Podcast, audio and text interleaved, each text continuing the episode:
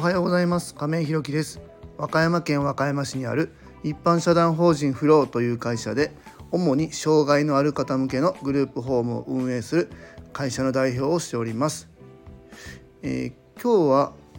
福祉こそお金の話をしようというテーマでお話ししたいと思います。えっ、ー、と今日はですね、えっ、ー、と仕事お休みいただいてですね、えー、とちょっと朝からいろいろ動いてたんですけど、えーとま、朝は、えー、障害者支援課市役所ですね。市役所の方に行って、えー、2月開所に向けてね、えー、事業の申請の書類の手続きを申請しに行っているところでしたね今日はね、まあ、あのまだまだ手直しが必要なところはまああるんですけど、まあ、大体自分の感覚的には7割から8割ぐらいかな終わったんじゃないかなっていうふうに、まあ、思ってます。あの向こうの担当の方もすごく丁寧に対応してくださってですねまあ、あの年内には書類の最終提出ね終わるんじゃないでしょうか頑張ってくださいねっていうふうなお言葉もいただきながらねまああのなんとか頑張ってやっていこうかなというふうに思ってます。でまあそれ終わってからはね今日もまああの、えー、建物だったり、まあ、その他もろもろの契約手続き等のまあ、でねいろいろ動いてもずっとバタバタとちょっとしてますね。まあ、あの解消まで、まあ、解消もちろん解消してからもそうなんですけどね結構バタバタする日々が、まあ、続いておりますが、まあ、あの体調崩さないようにねなんとか頑張っていこうかなというふうに思っております。はい、えー、本題に入る前にお知らせをさせてください。えー、一般社団法人フローでは障害者グループホームを来年の2月に和歌山市の三葛というところで開所いたします。それに伴いまして入居者様とスタッフを募集中です。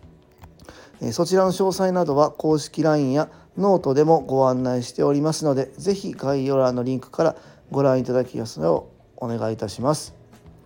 そうそうこの公式 LINE なんですけどえっと、えー、友達追加がね、えー、先日あの60名になりましたね。これ結構なすごいなと思っててあの一緒にこの間からあの登場してくれてるあの相棒のね、えー、サビ館のスタッフがずっと頑張って集めてくれてるんですけど一見ね60名ってそんな多くないんじゃないっていうふうに思うかも分かんないんですけど、まあ、この内容がですねえっと相談支援員さん和歌山市だけじゃなくてねあの相談支援員さんだったり、えっと、利用者さんのこう保護者さんだったり病院関係だったりあの障害者のあの支援学校の校長先生だったりとかっていうね結構ねあのすごい方々がね友達にね入ってくれてるんですなのでねうちのこのフローからご案内をさせていただく時っていうのがねこの60名様にかなり刺さるわけなんですよね。あの普通このチラシとかファックスとか電話とかだったらねやっぱりスルーされてるところをやっぱり一人一人こう丁寧にねご挨拶してで入って共感していただいて入っていただいている方が60名いらっしゃるっていうことはね結構大きなことだなというふうに思ってますんでねこれ本当に、えー、すごいなというふうに思ってます。ありがたいです。はい。はい。それでは本題です。今日は福祉こそお金の話をしようというテーマでお話ししたいと思います。と福祉のね、まあ、障害のある方のこうお仕事、ね、この福祉の業界ってまあえっと、ボランティアというか優しさとか事前の心みたいなね、えー、いうイメージの方が結構強いと思うんですよね。まあ、それはもう全然間違ってないしあのそういう優しさで救われて助かってるっていうところはまあ往々にして、まあ、あると思うんですけども、んとまあ、一方でね、えっと、福祉の仕事で金儲けしてやろうみたいな話がこう入ってくるとすごく何、えー、て言うの拒否反応を起こしたりいやいや障害者で、えー、金儲けなんかすんなよみたいなそういうご意見とかってまあよくねネットとかでも見るし、うん、まあ叩いてる人もいるなっていうのは見るんですけど、まあ、その内容にもよると思うんですよね。その全員が全員その何て言うんだろうなあの悪大商売してるわけでもないしまあいろんな人がまあいると思うんですよ。まあそれは福祉業界に限らずねそのやっぱり思いを持ってやってる方もいらっしゃればいやもう目先のお金のことを考える人もいればいやもっと言うとその不正をしてその違法にお金をこう搾取するっていう人もまあいろんな業界にいるわけですけどもそれをなんかねこうごっちゃにしちゃってるって言ったらちょっと雑な言い方なんですけどそういうところがちょっとなんかあるなっていうふうに思ってて僕はねあのこの今一緒にやってくださってるサビ館のスタッフにはねあの本当にしっかりねお金の話は僕するんです。えっとこれぐらいでうちの会社は、えー、利益が出てこれだけの売り上げが上がってこれだけの出費が出ると会社が回っていくんだよとか次の事業に向けてやっていけるんだよっていう話を本当にしっかり、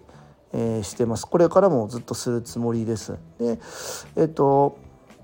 えー、今いる、ね、今働かせていただいてる事業所なんかの会議でもまあそんな話を僕から結構発信するんですけどこのねお金の話っていうのをね割とこうあまり時間を割かずにやってる事業所っていうのは結構多いんじゃないかなっていうふうに思っててでもこれってねすごい僕本当に重要だなって思ってるんです。やっぱりこの別に僕がこの会社をね作って障害のある方のグループホームを作ってそこでこう何て言うんだろうすごく儲けて、えー、ベンツやレクサスに乗ってでっかい家に住んでみたいなですごいあの高級腕時計つけてみたいなそんな生活を望んでるわけじゃなくて別に望んでもいいんですけどそういうんじゃなくってこの事業にね、えー、するにあたってあしっかりあの利益を出せてこう回していけるとあのその分ねこうスタッフさんの、えー、やっぱ福利厚生だったり、まあ、直接給料のところにも反映しますし、えーとね、利用者さんが住むお住まいの改修とか、ね、改善とかっていうところにも回せると。もちろん食事の内装も内容も変わるかも分かんないしいろんなことがまあできるわけですよね。でまた次の事業に向けてお金を貯めて貯めてというかお金をこう回してね、え、拡大することもできるだろうしっていうところで考えてるんです。まあ、逆に言うとねこのお金の話をしないで本当に目の前の支援だけを考えてると,、えーと、やっぱり利用者さんのサービスのまあやろうっていう思いは強いかも分かんないけど結局お金が足んないから食事もやっぱり思うようにできないかけれるお金が少ないなとかいやここの設備はちょっと壊れてたり不自由だけど我慢しようとかスタッフに無理はさせるけど給料はなかなか出せないよねっていうことにまあなっていくと。で最終的にはお金が回んなくなって事業が止まって僕たちでいう障害者のある方のグループホームのお住まいが閉鎖になって、えー、そこにお住まいの方が違うところに行かないといけなくなるっていう風なもう悪いことしか起こんないんですよね。うん、なのでねこの、えー、僕が今回このグループホームを立ち上げるにあたってね代表させてもらいますけどそれ以外にもスタッフにもねそこら辺のコストっていうところはしっかりとこう考えてほしいなっていうふうに思うしコスト以外にもどういうふうにお金が生まれてどういうふうにお金が使われていくのかっていうところもしっかり踏まえて、えー、事業というか仕事に取り組んでいくとよりねあの利用者さんだったり自分たちの、え環境の改善っていうのができるんじゃないかなというふうに、まあ、思ってます。これはもちろん福祉業界以外もそうです今までね僕もパチンコ屋さんで働いてきたり飲食店で働いてきたりっていうのがあるんですけど結局、まあ、あの活動にはお金が必要でお金が止まると自分がやりたい活動が止まるっていうのは世の常でどの仕事どの職場どの商売でも必ずついて回ることなので、うん、